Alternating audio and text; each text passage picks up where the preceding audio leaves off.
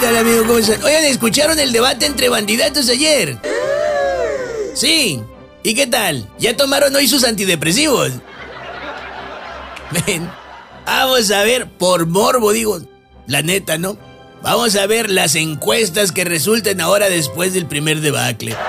Por lo pronto, el análisis serio aquí al volver del corte en la mesa de análisis con Pablo César, Telles, Chiquete y Villaseñor. Ya mañana en el lotazo nos los tragamos vivos.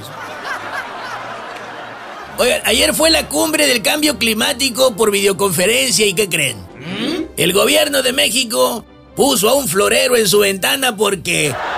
Porque pues ni modo de que el presidente suspendiera su valiosa mañanera si las mañaneras son un asunto de vida o muerte.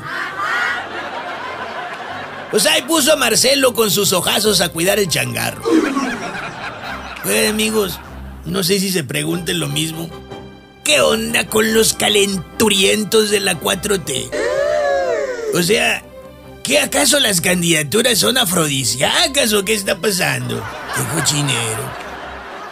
Oigan, ya fue aprobado el registro de datos biométricos, ADN y hasta la obligación de entregar parte de tu espíritu dentro de una botellita si quieres conservar tu línea de celular.